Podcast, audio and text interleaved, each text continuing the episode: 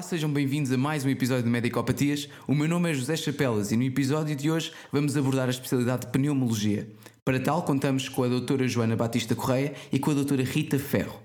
A doutora Joana é licenciada pela Faculdade de Medicina da Universidade de Coimbra desde 2013.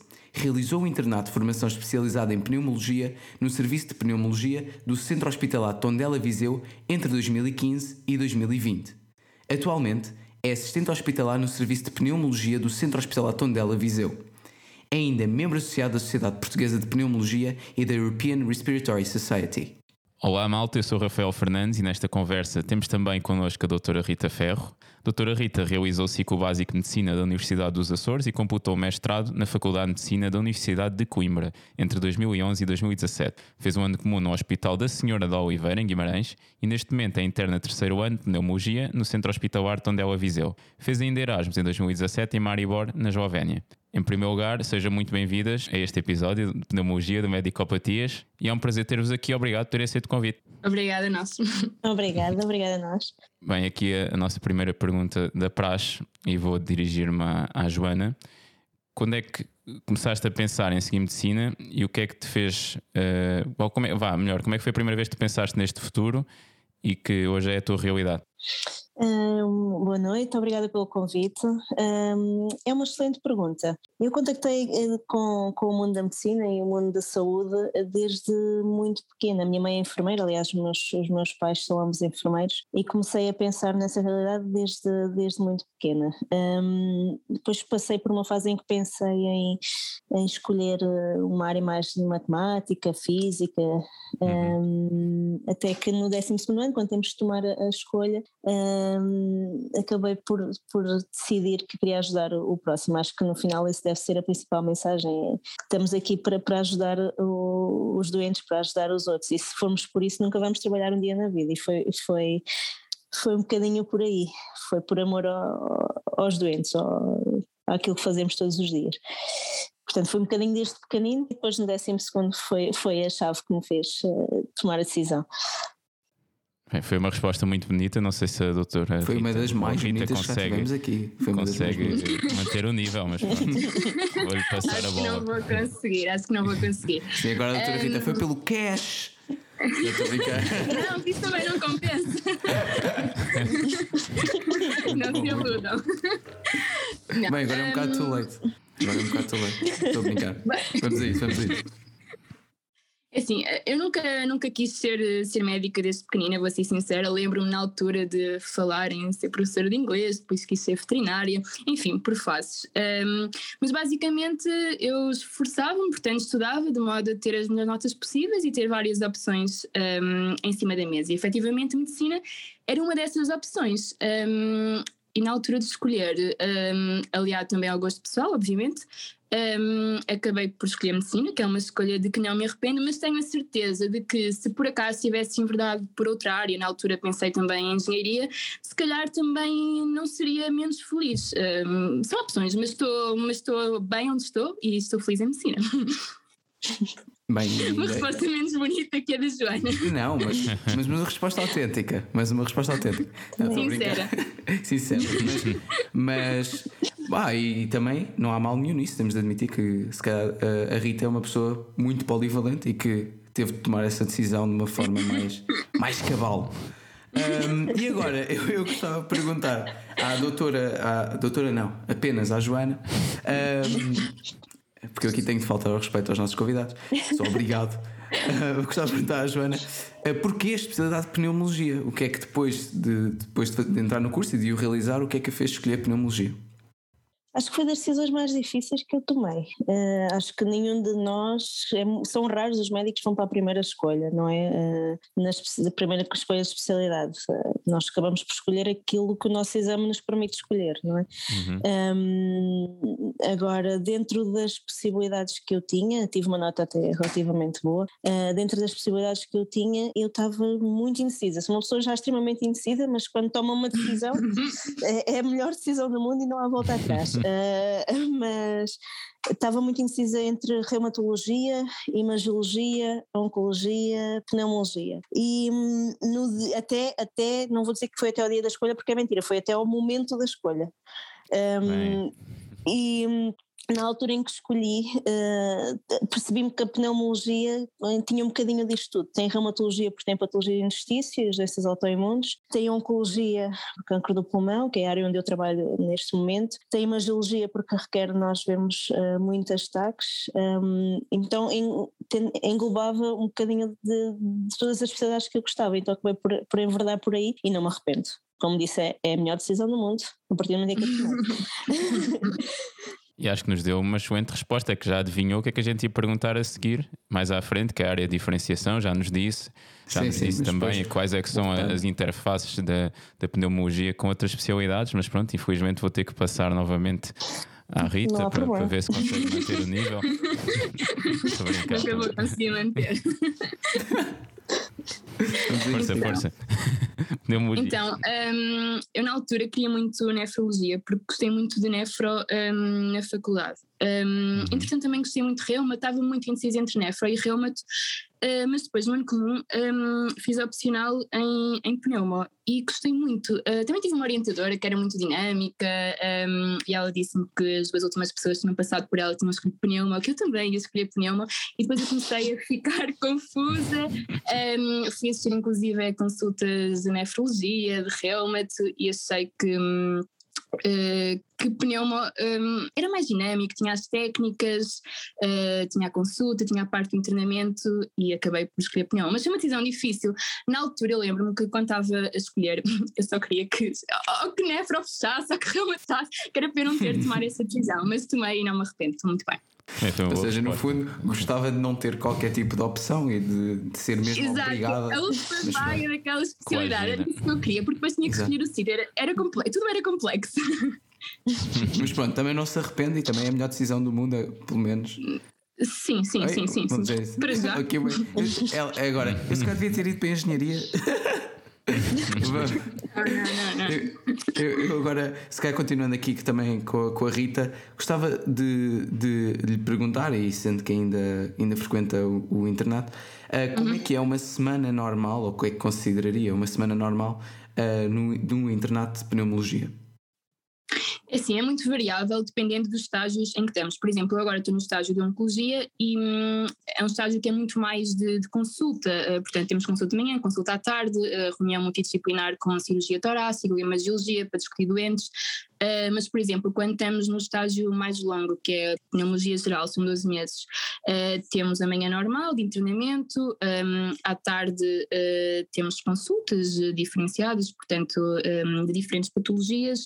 temos ainda a possibilidade de ir assistir a técnicas de doentes que estão internados, se quisermos, obviamente, realizar.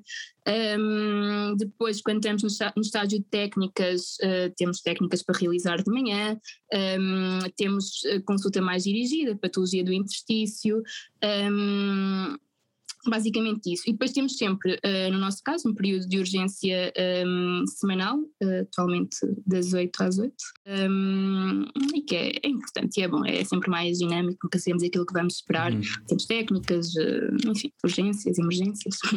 Uhum. Eu agora ia, ia passar para a Joana como é, que é, como é que é a semana agora como especialista, mas também recém-especialista, não é? Acho que posso dizer, não estou aqui. Sim, sim, sim, recém-especialista. Orgulhosamente recém-especialista. Corrias-me, Joana. Não, de todo. Um, é assim, eu não sei se, se, a minha realidade é a realidade da, da maior parte dos, dos, especialistas, eu sou um bocado hiperativa.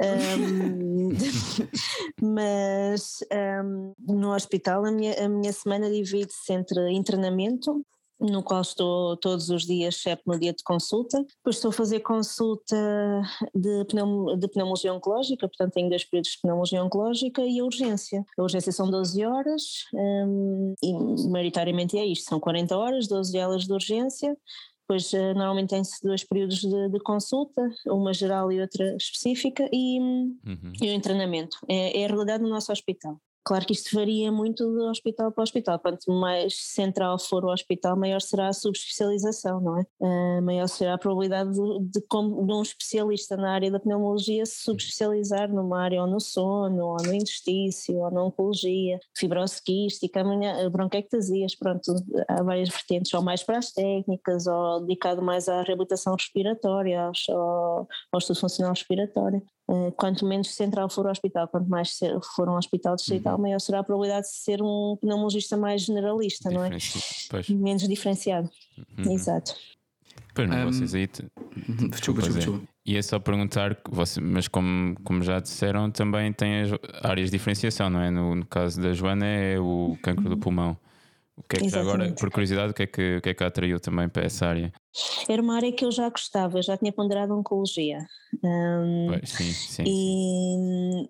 ao longo do internato percebi-me, pelos estágios que fiz, uh, que era a área que eu mais gostava de trabalhar, era principalmente pela ligação aos doentes. Um, independentemente das outras questões. Eu sei que, que aquilo, isto vai soar um bocadinho uh, mundo ideal, flor e bela, mas um, independentemente disso, aquilo que me faz levantar da cama são os doentes, aquilo que me faz ir trabalhar são os doentes. Uh, e a oncologia tem uma relação muito próxima com os doentes que seguem, não é? É, uhum.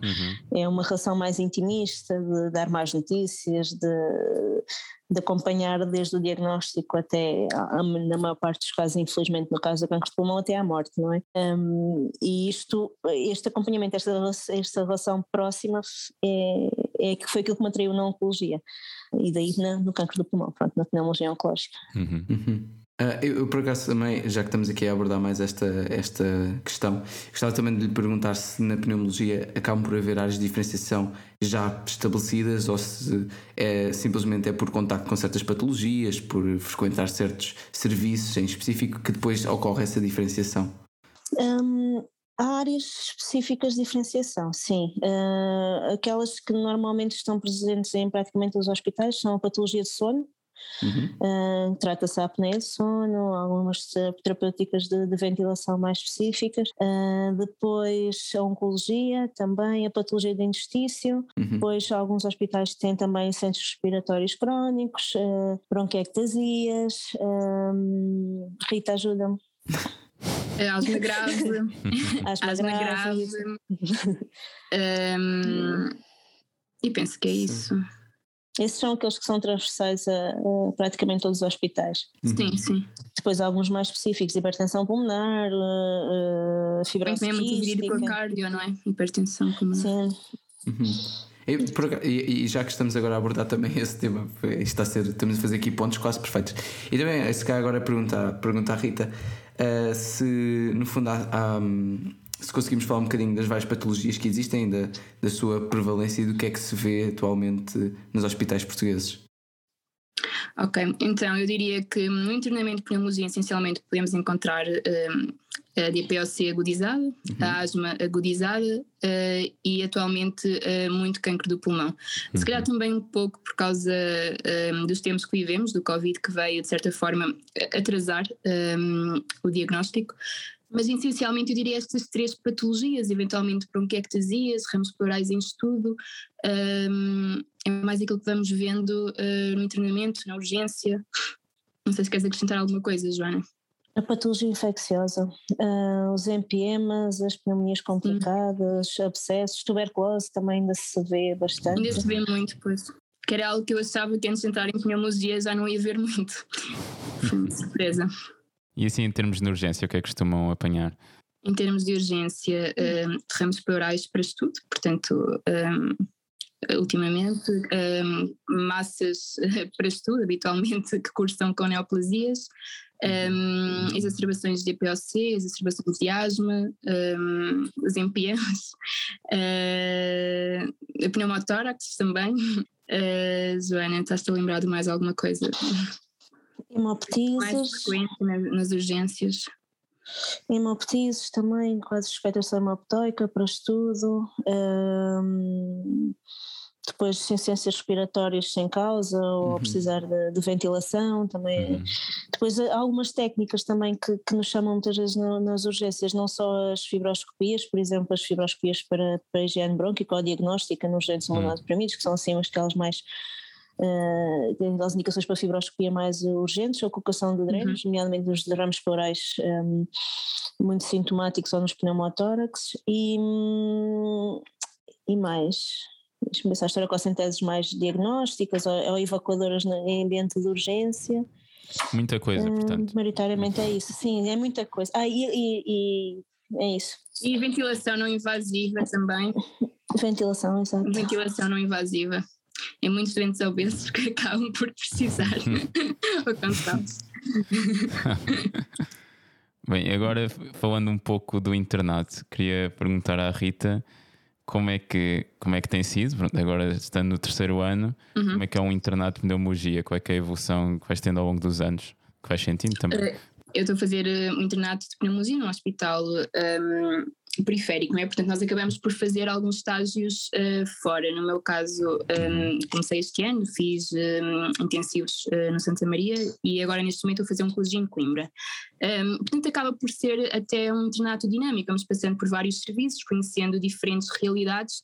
Um, ao contrário de hospitais centrais em que acabamos por ficar uh, muitas vezes os cinco anos uh, nesse serviço e conhecer só essa realidade. Um, no meu caso, uh, trabalhamos habitualmente 40 horas uh, por semana, um, normalmente não mais que isso, salvo na medicina intensiva em que fazíamos uh, urgências extra, mas no caso da pneumologia e neste hospital, portanto, fazemos uma urgência de 12 horas por semana. Um, lá está, temos abertura para fazer estágios uh, noutros hospitais, em centros de referência e no estrangeiro, um, se assim pretendermos o que acaba por ser transversal a todos os outros internatos. É todo o currículo que temos que, que produzir, não é? Portanto, desde uhum. postas, publicações.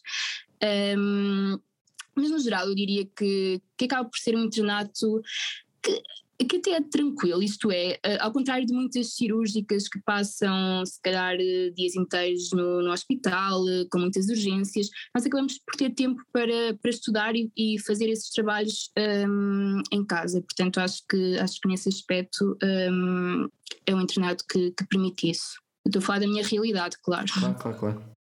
Um, e pronto, eu, eu, eu agora não sei se, se, se gostaria de deixar algum conselho para os, para os atuais internos e para os futuros internos que vão seguir pneumologia, no fundo? O que é que é, quais é que são as certas características que eles devem desenvolver, certas capacidades que eles devem adquirir neste, neste processo? Um, para os futuros internos de pneumologia. Um, assim, acho que essencialmente eles têm que perceber se querem uh, estar num hospital central ou, ou, estar num hospital periférico, até porque depois os hospitais centrais um, acarretam outras coisas, fazer urgência, por exemplo, de medicina interna até anos mais tardios, que até pode ser uma vantagem, pronto, isso depende de cada pessoa. Mas essencialmente. Uh, a serem dinâmicos, portanto, na parte das técnicas, vão ter que ver eh, patologia muito variada uh, e que acaba por ser uh, também transversal e discutida com outras especialidades, nomeadamente a medicina interna, nefrologia, gastro, um, e obviamente que vão ver uh, muitas neoplasias. Um, a vantagem do estágio de oncologia é que os doentes que nós vemos mal internamente, uh, portanto, na consultação doentes perfeitamente autónomos, com, com bom aspecto, muitos deles não diríamos que, que têm neoplasias, essa acaba por ser a vantagem do estágio de, de oncologia, vai marcar a diferença. Uhum. Mas acho que, acho que acima de tudo é uma especialidade uh, dinâmica. Eh, claro que se calhar não é a especialidade em que um, se vai ganhar mais dinheiro ou vai ser melhor remunerada uh, a nível do privado, isso provavelmente não. Hum. Um, mas eu para já estou bastante satisfeita. Também uma bonita mensagem. e agora vou perguntar à Joana quais é que são então as características ou qual é que é o perfil de um pneumologista. O que deve, deve ser qual é que deve ser, exato. um, um pneumologista deve gostar de técnicas, acho que é um, um requisito essencial. Okay. Uh, deve gostar de, de, pequena cirurgia, para agrupação dos drenos, deve gostar de fibroscopia, ou pelo, pelo menos pensar que, que poderá vir a gostar. Deve gostar de oncologia, porque o cancro do pulmão é uma grande uh, parte da nossa prática, infelizmente, uh, e não tinha essa noção quando, quando entrei. Uhum. Um, deve ser dinâmico. Diz? Tendo gostado de eh, reumatologia também, não é? Sim, sim, sim, sim. Um, pelo menos para fazer uh, essa parte da, do interstício. Uh, deve ser dinâmico. Nós na pneumologia temos uma atividade curricular no internato, mas também depois. Um, Uh, muitos congressos, muitas formações, deve ser dinâmico, com vontade de, de aprender. Um, e já que estamos a pedir, deve ser boa onda, né? deve ser um, nós, nós somos um, um grupo de. Claro, um, claro. Nós, nós tem- temos, temos um grupo de, de pessoas, de médicos na, na nossa sociedade que são. Gosto de pensar que são, somos bem dispostos. Não somos um grupo, não, não somos muitos, conhecemos eh, a nível nacional eh, praticamente todos eh, e costumamos encontrar nos congressos e, e acho que, hum, que de- deve ser assim uma pessoa com vontade Uhum. também de, de conviver e de partilhar experiências, partilhar um bocadinho o conhecimento do, do que se passa no seu hospital, doentes, trocar casos clínicos e outras experiências. A, Joana, a, Joana fala de, de pneumologia quase como se fosse uma espécie de comunidade. É a especialidade onde provavelmente os índices de felicidade são mais altos, é quase como o botão, o botão do país da, da medicina. Portanto, malta, se quiserem ter uma vida feliz, que no fundo é o objetivo da vida, pá, sigam pneumologia. Exato.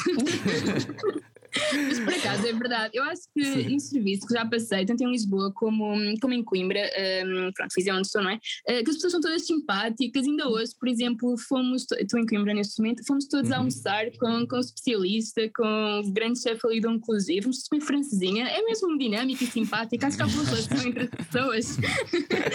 Só para ter esta ressalva. Exato, mas, mas acham que há algum, e pergunto às duas, acham que há algum motivo para isso ser assim? Alguma coisa, alguma coisa particular na pneumologia? Ah, Se calhar não é uma especialidade que é tão competitiva como uma cirurgia, uma ortopedia, em que tem que fazer números, não é? De cirurgias. eh, acaba por ser um bocadinho diferente. E se calhar também ser um interno por ano, como é no caso de Viseu, também, também ajuda nesse aspecto. Uhum. Pois Eu é, acho ser que é mais isso, sim. integrador. Uhum. Um, eu, eu agora se calhar perguntava à, à Joana uh, se podemos falar um bocadinho então, ainda há pouco que as técnicas é uma componente essencial em pneumologia e era no fundo se podíamos falar um bocadinho destas várias técnicas e em que é que elas consistem. Ok. Hum, Eu, eu sei que às vezes é um Uh, assustador sim, porque é um sim. bocado sistematize. Não, não, não, mas como, é que eu vou, como é que eu vou explicar? Exato.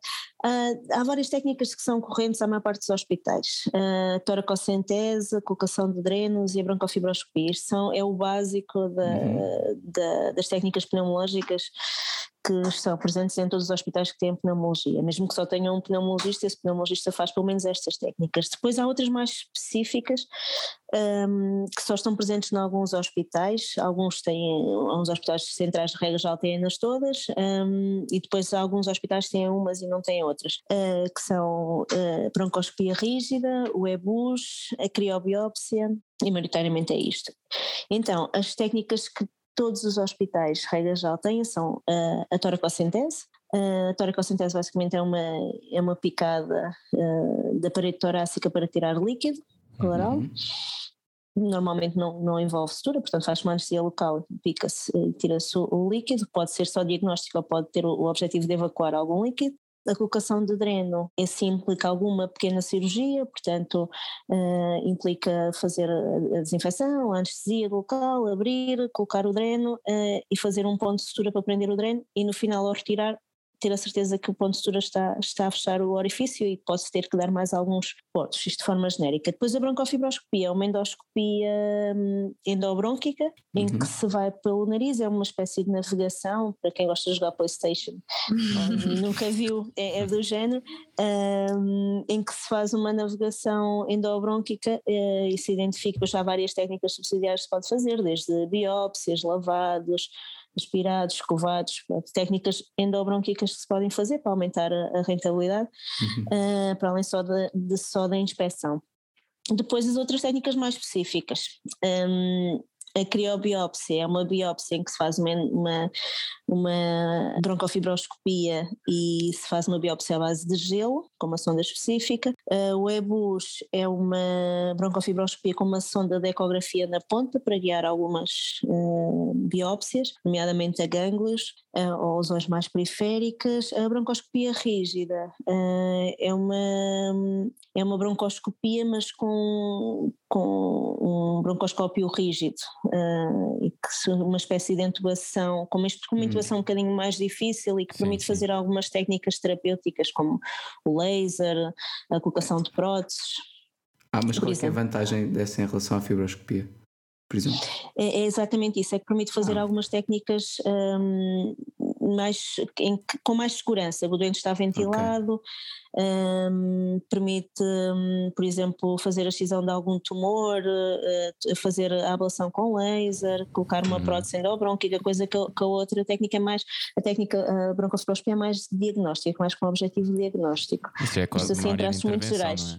Exato, exatamente, exatamente. Com isto com muito, em traços muito gerais. Há depois também a toracoscopia, uhum. uh, que é presente também em, alguns hospitais, em que basicamente é uma, é uma toracoscopia, como é que eu ia explicar? É uma uh, abordagem uh, por via, da, pela parede torácica em que se vai inspecionar a cavidade pleural. Uhum. Uh, isso pode fazer biópsias, pode escolher líquido, pode fazer pleurodese, Uh, pronto, uhum. uh, e também está presente em alguns, em alguns centros, não em todos. Uhum. Isso são todos procedimentos que têm, já falámos aqui de vários.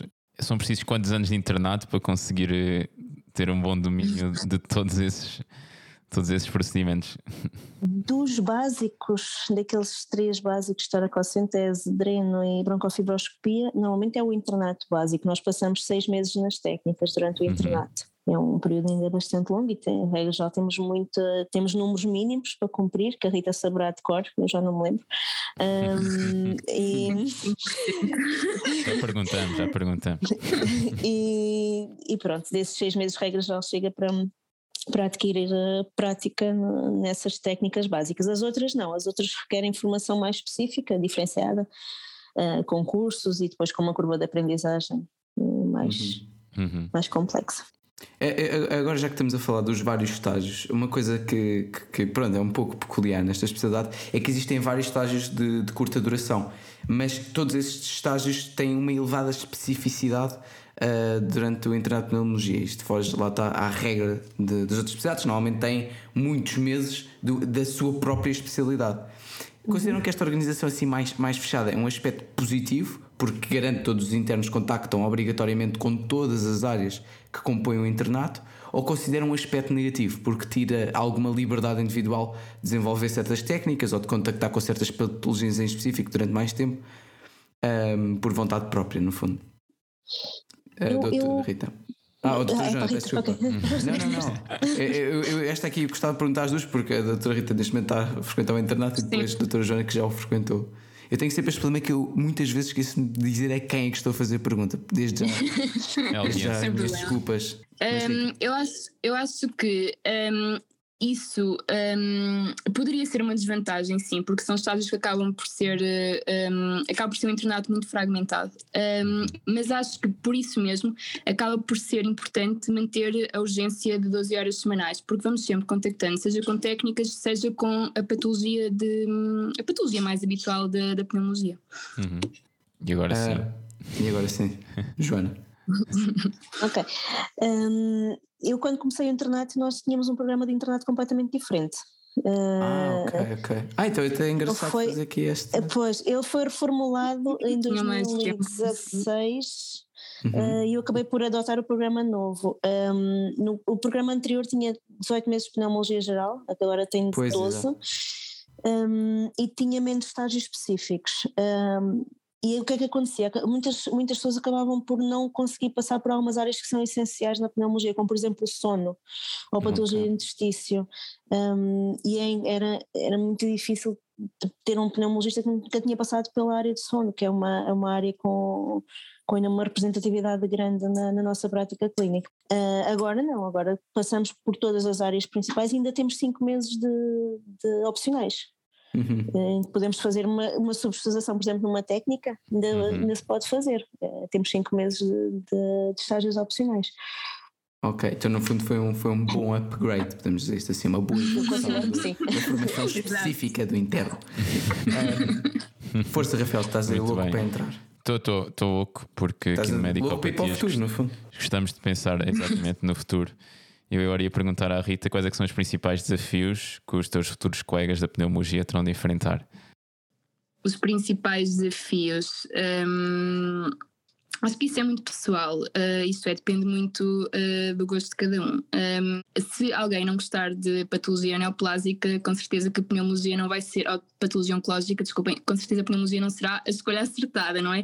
Tendo em conta que, se calhar por urgência, nós vemos três doentes que provavelmente serão, que terão uma neoplasia do pulmão. Um, por outro lado, acho que um, na pneumologia, o currículo é um bocado extenso, na medida em que temos que realizar ou que apresentar 20 pósteres internacionais. Tudo bem que agora a maioria dos congressos acaba por ser eh, centro-ibérico ou usa PALOP, um, mas, mas, acho que se calhar 20 pósteres acaba por ser. Fácil, obviamente, é tudo fazível, mas se calhar acaba por ser um pouco excessivo. As três publicações. Uhum. São mais, é mais esta questão que do, coisa. exatamente do currículo, que se calhar noutras especialidades acaba por ser um bocadinho mais aliviado. Uhum, pois. E a Joana, o que é que acha disto? Acho que a Rita está-se a esquecer de muita coisa no currículo. Um... Nas apresentações às seis. São, é, é, muito, é muita, muita curriculite na pneumologia, eu acho que é, que é uma, uma coisa que, que os colegas devem ter noção. Ah, quando escolherem pneumologia, é, é, têm que fazer formações a outros colegas, pelo menos 10. 10. Uh, têm que dar aula, têm, devem, é aconselhável, claro, é a tabela para, para conseguir ter um máximo de valor curricular. Devem dar aulas uh, no ambiente pós-graduado, participar em ensaios de investigação, um, as três publicações, os 20 pósteres internacionais. Uh, acho que é isso, para além acho que da... são essas. É isso, não é? chega. Já chega. Uma exigência curricular grande. E acham que estando num hospital mais periférico isso é mais difícil? Ou também há sempre maneira de fazer? Ou, ou tem que se esforçar mais um bocadinho? A experiência que eu tenho, uh, mesmo falando com colegas de anos anteriores, é que é tudo fazível, portanto, com mais esforço ou menos, não é? Uhum. Obviamente, uh, mas uh, chegando ao fim, penso que todos conseguimos um, os números pretendidos. Claro que se calhar a investigação é mais fácil no hospital central, mas depois também acabamos por fazer estágios em hospitais centrais que permitem isso. Uh, acho que isso não seria propriamente um problema. Uhum. Não sei qual é a tua opinião, Joana. Tudo se faz, com esforço, acho que tudo se faz, sim. exato, exato. Um, eu agora gostava de, de, vos perguntar, ainda há pouco falámos das várias técnicas, não é? se existem alguma. Algo, quais são as tecnologias com que a pneumologia contacta uh, que são os verdadeiros game changers ou que podem aparecer agora para o futuro do diagnóstico e tratamento do doente com patologia das vias respiratórias? Doutora Joana a pneumologia está em crescimento, uhum. mesmo. É, acho que é das especialidades que têm apresentado mais crescimento agora no, nos últimos anos. Não só na área da oncologia, estão a surgir muitos tratamentos novos uh, uhum. para os vários tipos histológicos, uh, que está a crescer a um ritmo galopante. Eu estudei para o exame há um ano atrás e já temos vários fármacos novos desde então. Uh, depois também na, na, área da asma grave, estão a surgir vários biológicos recentes no tratamento da asma grave. Uhum. Principalmente a nível terapêutico estão a surgir eh, estas, nestes dois grupos de, de, patologias estão a surgir várias, várias novidades. Depois também em termos de diagnóstico, a navegação eletromagnética é uma novidade, eh, que é uma espécie de GPS endobronquico. Uhum. Uh, como é que isso funciona? É a maneira mais fácil de Basicamente eles fazem uma reconstrução 3D em TAC, o que eu percebo da, da tecnologia, fazem uma, uma, reconstrução 3D em TAC, uma espécie, como, como na colonoscopia virtual, uh, e depois direcionam a fibroscopia para o, o alvo anatómico na, na TAC eh, durante a fibroscopia. Pronto, isto é, uma, é, uma, é a novidade agora assim que eu me estou a lembrar. Rita, não sei se tu lembras de mais alguma coisa. Um, acho que é essencialmente a nível de oncologia. Um, que me estou a recordar, até porque hum, mesmo agora que estou no estágio de oncologia, um, os especialistas diziam que há 10 anos atrás era uma miséria, os doentes faleciam em 3 anos, 2 anos, 1 um ano, e uhum. agora há doentes que nós vemos diagnóstico em 2008 e ficamos mesmo felizes porque esses doentes ainda estão cá e estão bem, alguns deles estão bem, claro que eventualmente vão sempre progredir, não é? Mas progridem e hoje em dia já existe terapêutica que, que se pode fazer e voltam a progredir e já existe outra terapêutica que, que se pode fazer e vão vão se aguentando, digamos assim. Uhum. Ainda bem. Faz assim, esse tem que ser, não é? Tem que ser. Ainda ser. É, o, é, o, é o nosso objetivo, não, mas, não é? O cancro do pulmão, pá, do, do, que tem, do que temos visto, tem. Sim, e hoje em dia também já, já, já consulta, pelo menos na CUFA, a detecção precoce do cancro do pulmão, em que os doentes vão lá, normalmente ex-fumadores ou fumadores com mais de 50 anos, vão lá, uhum. fazem um ataque de baixa dose, de forma a tentar implementar, tendo em conta o prognóstico reservado. fiz um trabalho sobre isso, fogo. E pronto. Eu estudo 2011, não é? NLST, pá, ainda que isso ficou-me gravado para sempre. Mas pronto, acho que aqui o meu colega José Chapelas tem uma questão a fazer. Eu mais tenho, pertinente tenho... que as minhas palavras, certamente. Uh, tenho, tenho. Agora, pronto, se calhar até um dos assuntos que provavelmente já abordaram mais vezes, mas que aqui faz todo o sentido. Nós até evitamos falar muito deste tema, mas houve alguma. Um, qual, em primeiro lugar, qual é que foi o impacto da pandemia no, no vosso serviço? Um, e se se verificam quer alterações uh, a nível pulmonar depois da, da doença uh, e se houve até mesmo alterações no vosso serviço, em termos logísticos, em termos de, de mindset por parte da, dos profissionais de saúde. Começo por perguntar então à Joana uh, se tem alguma coisa a dizer acerca deste aspecto. Houve uma alteração astronómica na nossa prática clínica durante Covid.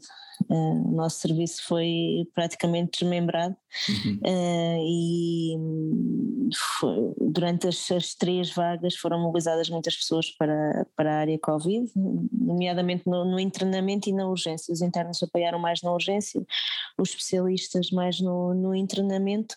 Uh, fomos destacados para, para fazer residência interna, na área Covid, internamento, turnos de 24 horas, foi, foi agressivo, principalmente na primeira e na terceira vaga. Uhum. No pós-Covid, a nossa prática voltou praticamente ao, ao mesmo. Aqui no Hospital de Viseu não, somos, não é a pneumologia que está a fazer a consulta pós-Covid, é a medicina interna. Uh, Agora, eh, se a abordagem, como é que, se a abordagem do doente mudou? Se... Não, não, no fundo, não é. Se... Se, se no, o que eu quis dizer com o mindset, é, no fundo, era se a, vossa, se a vossa abordagem perante um doente mudou. Ainda há pouco também referiu aquela questão das, da etiologia infecciosa e também da tuberculose e todas essas uhum. Se agora há, há um maior cuidado, e principalmente para as doenças um, infecciosas de via respiratória, porque se pelo menos apresentam-se como uma das potenciais ou mais potenciais uh, fatores que podem levar a uma nova pandemia?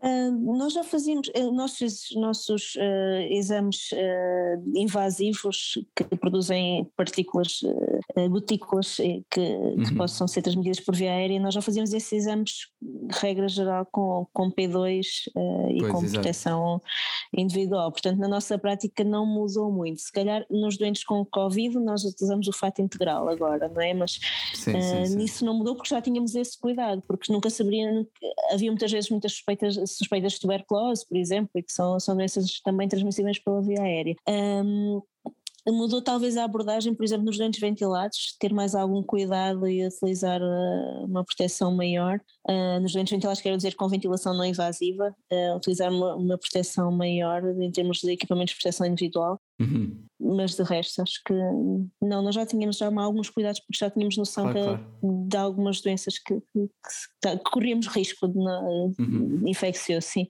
Um, a doutora Rita gostava de, de, acrescentar algo? É algo que apoquenta esta possibilidade de novas doenças infecciosas? Um, por acaso, quando passei nos intensivos, um, algo que se falava era da corticoterapia nos doentes uhum. um, de Covid, na, na, corticoterapia mantida e na, no contexto infeccioso que isso acarretava. Aliás, nós vimos vários doentes um, que foram ventilados, inclusive, uh, com tuberculose, com pneumonias. Doentes estavam a fazer uh, corticoterapia há vários meses, alguns deles que depois não tinham qualquer seguimento, portanto, não sei se eventualmente terão perdido nesta questão da pandemia e que que, obviamente poderá ter potenciado todas essas questões infecciosas, eh, mas de uhum. resto acho que foi o que a Joana disse. Ok, interessante. Rafa, não se está a ouvir nada. eu, eu só te vi agora a gesticular. Peço imensa desculpa, o Rafael está com problemas técnicos, ele está neste momento a tentar resolver problemas. Vê lá, vê lá. dificuldades. Ih, já revoltou! Já voltou, não, provavelmente eu aqui não consigo ver. Não é? Pronto, é? mas ficou muito não, engraçado. Não, não, eu gosto sempre destes Não, eu ia dizer que pá, chegámos agora ao fim de, de, de, uma parte que a gente esquece continuamente de introduzir neste podcast chamada a história da doença atual, que foi que tivemos agora a falar. e queria passar para os antecedentes pessoais com a Rita e perguntar-te então como é que foi fazer a faculdade, ou metade da faculdade nos Açores e depois ir para Coimbra. Como é que isto aconteceu? E, então... no fundo, nos Açores o tempo é bom uh, as vacas, Instável. essas coisas, aquele estereótipo. então, um, os Açores foram a minha sexta opção, portanto, claro que na altura, eu lembro-me que na altura chorei imenso porque não queria ir para os Açores, como é óbvio, uh, ainda por cima os meus amigos tinham ficado todo no, todos no continente, em Lisboa, em Coimbra, perto. Um, mas a verdade é que os três anos nos Açores foram incríveis.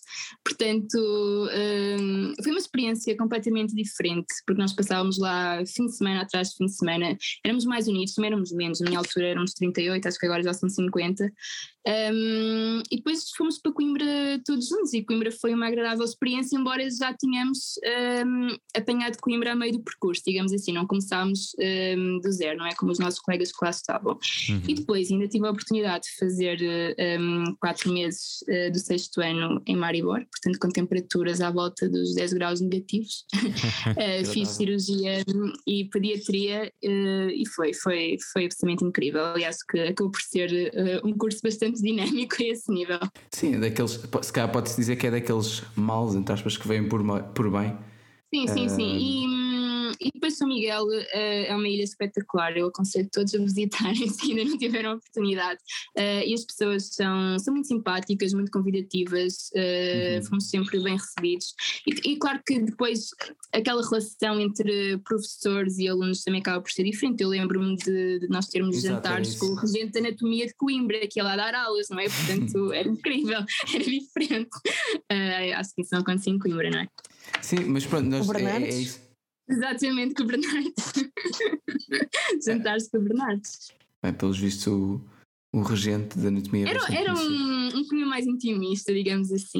Mesmo, pois, mesmo era, nas era práticas, isso que nós queríamos explorar, no sentido porque nós também temos pessoas que. que, que, que vão da Madeira, não é? Exato, Madeira, nos Açores, uh, e que têm todo o interesse em, em ouvir isto, ou, ou mesmo que ponderam, porque se calhar já lá estão. Eu lembro-me lembro que hum, nas, nas práticas de cirurgia em Coimbra nós éramos, sei lá, 20 num quarto, nem entrávamos todos, porque obviamente só falava uma pessoa com o doente, nós nem sequer lá cabíamos todos, e nos Açores não era assim, nós éramos muito menos, sei lá, íamos duas pessoas escolher uma história clínica, acaba por ser completamente diferente, mas muito agradável, gostei muito. E, e hoje em dia os meus melhores amigos são dos Açores, portanto, já isso revela portanto, que é mesmo bom. Pronto, olha, é se calhar, e há amigos que valem uma vida. Vou deixar Exatamente. Exatamente. um, e por falar em vidas, eu agora perguntava à, à doutora Joana, à Joana, peço imensa desculpa, que, e, isto foi um dado que ela também nos confessou, é que para exercitar o corpo e dar folga e folgo à mente costuma ir ao ginásio. Uh, já sabemos que a doutora Rita irá ter a oportunidade de falar acerca disto, tem uma opinião bastante diferente. No fundo, o que é que é cativa no, no, no, ginásio? É o seu caráter mais prático ou o prazer puro de puxar ferro mesmo? O prazer puro de puxar ferro, mas. um, é um bocadinho também a parte social. Uh, nós temos um grupinho que vamos, agora não se pode ah, dizer, okay. né, por causa de Covid, mas. Não, acho que pode, agora já se pode. Agora já não. se pode, não é? A partir, a partir de um. Exatamente. Um, dentro, mas temos um grupinho uh, e, e, vamos, mas claro, a sanidade mental, bem-estar físico. Uh, uhum.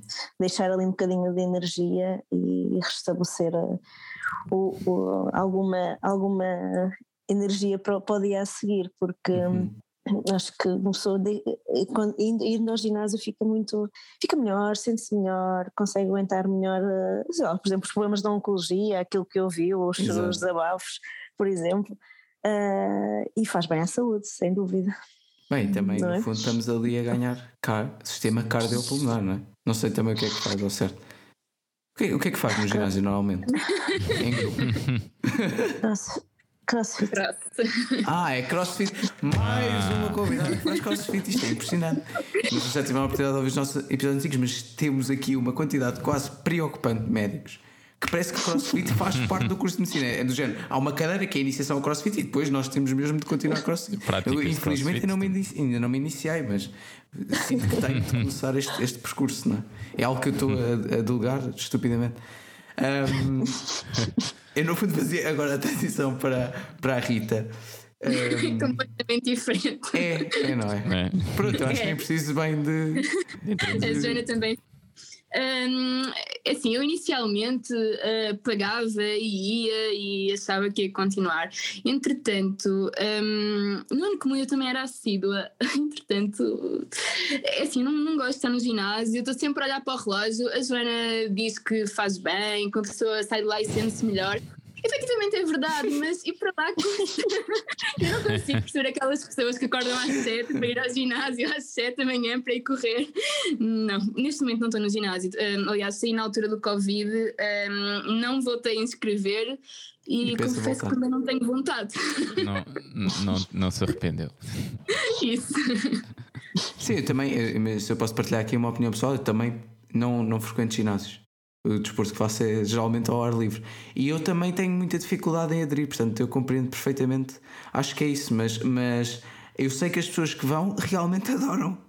Mas com um grupo é mais fácil. É revitalizante. Pois, eu acredito que com um grupo seja, um seja com mais. Com grupo é mais fácil, é mais fácil, sim. Ah, sim mas sozinho é uma seca. É boxe também de Copa Tia, está para breve, está para breve. Por acaso, olha, era uma ideia belíssima fazer aqui yeah. uma Copa Tia ginásio. Bem, mas temos aqui mais material para estes antecedentes. A doutora Joana devora crossfit e livros.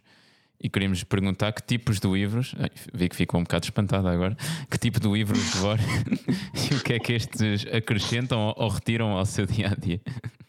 Uh, retiram-me tempo e dinheiro também, que, que, é um hábito um bocado caro. Uh, e não gosto de ler aqueles, aqueles, aqueles uh, livros no, no, telemóvel, não gosto de ler, não. Gosto de ler livros físicos, em papel. Uhum. portanto, é um hábito caro que me rouba algum, algum tempo também, mas os livros que eu gosto mais de ler são, são romances históricos. Uhum. Mas leio um bocadinho de tudo, os clásicos também. é a melhor coisa. Também. Esse, pronto, sim, sim, sim, sim. Não, sim. não, não falaremos, um, não falaremos. uh, é, um, um, livro, uma boa vista, um bocadinho de oportunidade para treinar é a melhor coisa. Preferência num país longínquo. Que é o livro depois do crossfit. Ali com sintomas neuroglicopénicos não entra nada. Estou a brincar. mas, mas, mas um, e, e, por acaso agora, quando a, a, a, Joana começou a falar e disse aquelas coisas tão bonitas acerca da, da especialidade e dos doentes, eu pensei, de facto é uma pessoa que lê, não romances históricos, mas que lê no geral e que tem esta paixão pela vida. Porque às vezes falta um bocado de paixão pela vida, não é? Às vezes nós romantizar é bom. É uma boa pergunta que eu podia fazer aqui. Se romantizar é bom. Ai, é, é, é Não sei se. É. Romancear a vida. Por acaso agora ando numa fase de ler poesia. Por Ué. acaso. Ando, ando a ler Pablo Neruda, ando a devorar Pablo Neruda. Portanto, acho que li a obra dele toda, ando aqui mesmo. Portanto, sim. Mas... Portanto, sim. Romancear ah, é ótimo. É, é bom, não é? Pois é isso. Temos que começar a ser mais, mais românticos. É um conselho que temos aqui aos nossos ouvintes. Vou dizer coisas bonitas ao espelho e assim. um, Vai, é difícil eu, eu continuar, não, não, é? Não, eu agora gostava de perguntar também aqui só à, à, à Rita, sempre com esta dificuldade de falta ao respeito. Um, exato. Uh, que para além de viagens, como a maioria dos nossos convidados, gosta de estar com os seus amigos, que ainda há pouco referiu uh, os seus amigos, uhum. suponho que açorianos. Um, não, os continentais também. Sim, sim, sim. agora também, porque agora também é os que têm cá, não é? Agora está a dizer só bem dos açorianos. Sim, mas, mas gosto, gosto muito de, de, combinar, ok, viagens com eles, mas um fim de semana, um jantar, uhum. mesmo que estejam no Porto, em Lisboa, em Évora, nós por acaso encontramos com, com frequência. Um, isso é bom, vamos mantendo contacto, uma chamada telefónica, uma mensagem no WhatsApp. Um, acho que é importante. Só para saber como é que, como é que andam. Uhum. E gosta de é. comer é. bem. É? Ela também gosta de comer bem. Sim, sim, ah. sim. E come-se bem, fora. Então, isso é um bom tema, isso é um bom tema para. Um bom restaurante, um bom vinho, faz uma noite. qual é que é, qual é, que é o, o seu estilo? Estilo, estilo, porque isto é um bocado para dizer. Seu tipo Hoje foi francesinho ao almoço. Não, Hoje foi, uma ideia. Não sou esquisita.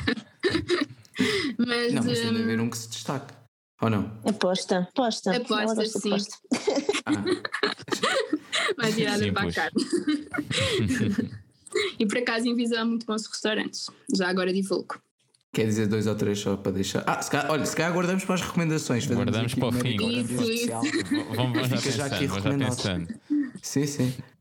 Bem, Então- eu, eu acho que. Exato, exato. Exame objetivo, não é, Zé? Exame objetivo, vamos a isso. Então pronto, o exame objetivo é a tal parte mais inesperada aqui deste, deste pequeno podcast em que vos vamos dar duas opções e tem de escolher uma sem compromisso, com ou sem polémica, isso depende das vossas respostas, não tem nada a ver connosco, cuidado. hein? Eh, e eu vou começar por perguntar às duas, para começarmos com calma, enfisema ou bronquite? Enfisema. Epá, é para responder ou é para escolher? É só para escolher, não? É para escolher. Ou escolher está a responder, portanto, não... Sim, Enfisema, então. ok, ok. ok, ok. Ah, esta, minha- eu sou como sou uma pessoa muito mais básica. Ah, e também, esta também se ensina a ambas. Podemos começar com, com a Rita. Tosse ou espirros? Tosse. Tosse. Espirros. Espirros não é termo médico, portanto tosse. Ok, ok. Por isso é que eu disse, eu de facto sou mais ba... Eu às vezes até me costumo babar quando estou sozinho. Mas. mas Se ela reia, se ela reia.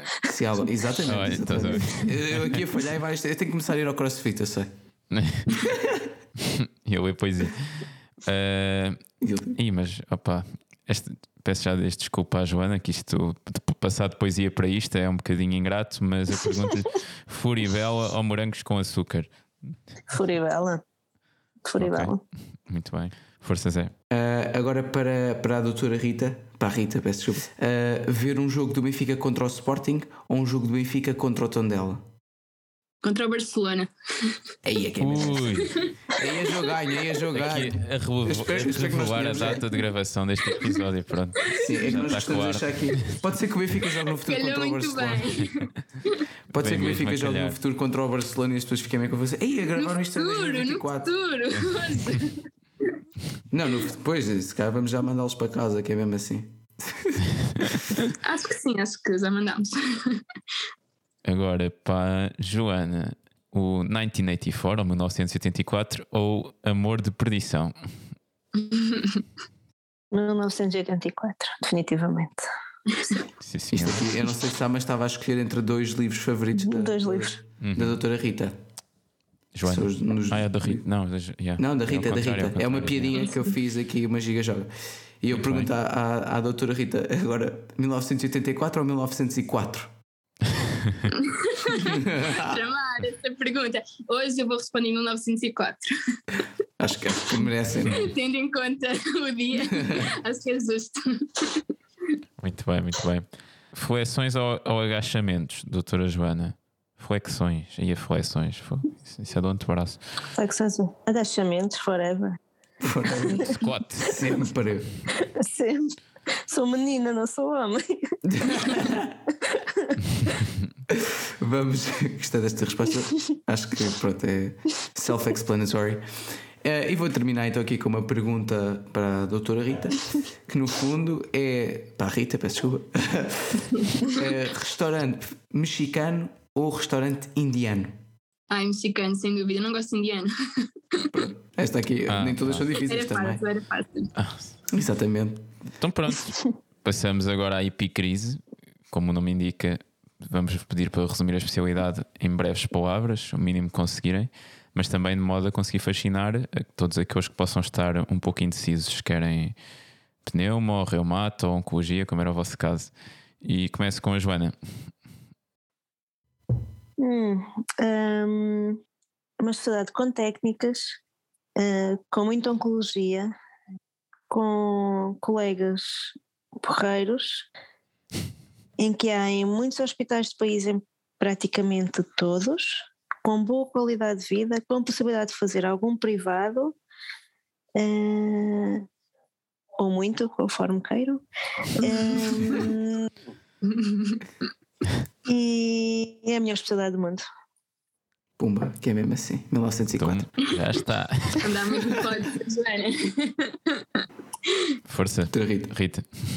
Hum, dinâmica, uh, muita oncologia hum, e com boas relações entre as pessoas. Não me arrependo. Especialmente com recém-especialistas que fazem crossfit, não é?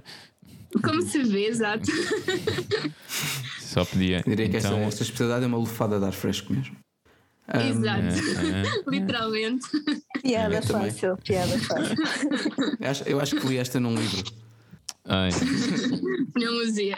quando fazias exercício aeróbico, não era, Zé? Era verdade. Então, bora. Uh, vamos passar então à terapêutica, à parte final do nosso podcast. E vamos pedir-vos para nos recomendarem um livro, um filme ou uma música. E como já demos a entender, um restaurante em Viseu. Um livro, um filme ou uma música? Sim, sim. A resposta às três é Amor em Tempos de Cólera. O livro, o filme e a música. Ah, Fácil. Ok. concordo. Vejam. Vejam, leiam e ouçam. Pronto. Fogo. Esta, esta não estava à espera. Fogo. Isto foi mesmo Uh, restaurante é o meu livro preferido, portanto é fácil. Um, restaurante em Viseu, de- o de raiz. Uh, É um restaurante perto de Viseu. Ah, vou ter que despertar. É um restaurante perto de Viseu que foi aberto por um casal hum, que trabalhava no Mesa de Lemos, que é um, um restaurante com estilo Michelin. Uh, eles saíram desse restaurante e, e abriram um restaurante de autor novo, que é- chama-se De Raiz. É uma abordagem mais contemporânea dos pratos tradicionais, dos pratos regionais tradicionais, e vale muito, muito a pena. Não é barato, mas também não é muito caro. Hum, Come-se bem e o espaço é giríssimo. De raiz, minha recomendação. Obrigado. Rita, força. Hum, séries, uh, tenho que referir obviamente a icónica Friends, A Casa de Papel. Livros, uh, sei que a Joana não, não partilha a, minha, a mesma opinião que eu, mas eu gostei muito do Amor de Tradição. Uh, Muitas pessoas não sei que- partilham dessa opinião. Ok. Não, não estou a dizer que me incluo, atenção. Estou só a dizer que Gostei do amor de perdição. Gostei do amor de perdição. Prefiro, gostei do amor de perdição, mas prefiro o 1984. É Ok, isso. ok. Uh, mas, assim, eu também referi 1984, é verdade.